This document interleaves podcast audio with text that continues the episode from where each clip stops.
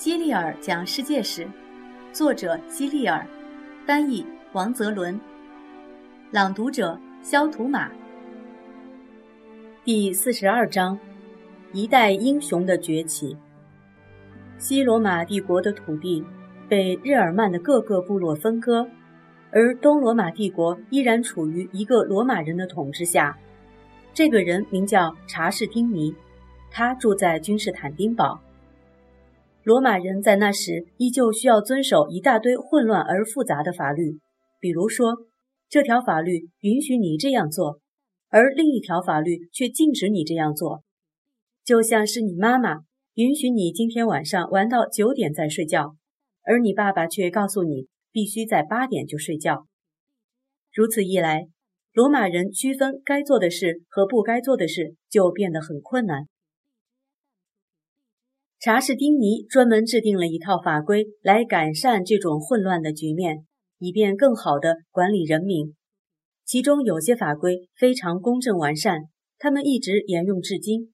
请记住，这套公正的法律的制定者，他的名字叫查士丁尼。查士丁尼还做了一件很有影响的事，就是在君士坦丁堡建了一座非常漂亮的教堂。这座教堂叫圣索菲亚。虽然它现在已经不再是教堂，但是它在这么多年之后依然屹立不倒，已经成为一个标志性的名胜古迹。还有一件事也是查士丁尼做的，与战争、法律和建筑都无关。如果叫你猜，你肯定猜不到。那时候有些旅行者到遥远的东方，也就是今天的中国去旅行，他们带回来一个传说。是关于一种奇妙的毛毛虫。据说，这种毛毛虫会用线把自己缠绕起来。这种线超过一千米长，非常精美，而且特别细。传说中，中国人能把这种长线理顺，然后用它织成光滑柔软的布料。你也许已经猜到了，这种线就是蚕丝，而这种毛毛虫就是蚕。欧洲人见过这种美丽的蚕丝布料。但是令他们百思不得其解的是，蚕丝如何织成布料的呢？这是一个秘密。在他们眼里，这种布料美得无与伦比。他们猜想一定是仙女或精灵织出来的，甚至有可能是从天堂带来的。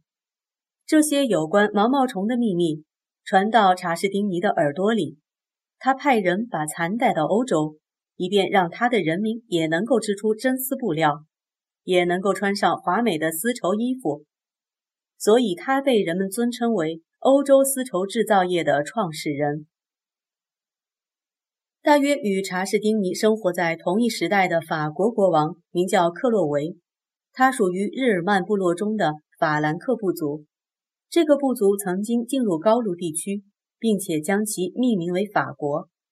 克洛维及其同族人都信奉托尔神和沃登神。克洛维非常宠爱他的妻子克洛蒂尔德，她是一位热爱和平、心地善良的女性。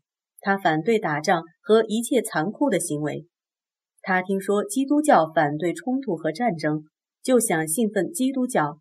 后来，她受洗成为了一名基督徒。然后，她又想尽办法劝说自己的丈夫克洛维也信奉基督教。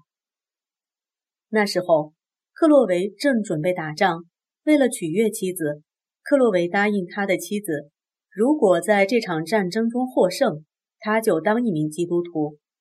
最后，克洛维真的打赢了这场战争，于是他信守诺言，受洗成为基督徒，还让他的士兵们也跟他一起受洗。克洛维定都巴黎，这座城市现在依然是法国的首都。同一时期，英格兰的国王叫亚瑟。有许多故事和诗歌都讲述了亚瑟王的事迹，其中大部分都是神话或者是虚构出来的故事。虽然这些故事都不符合史实，但我们却对他们很感兴趣，而且他们也很有价值，和那些讲述特洛伊战争的英雄故事一样。传说中有一把叫艾克斯盖莱勒的剑，又叫王者之剑，这把剑紧紧地插在一块石头里。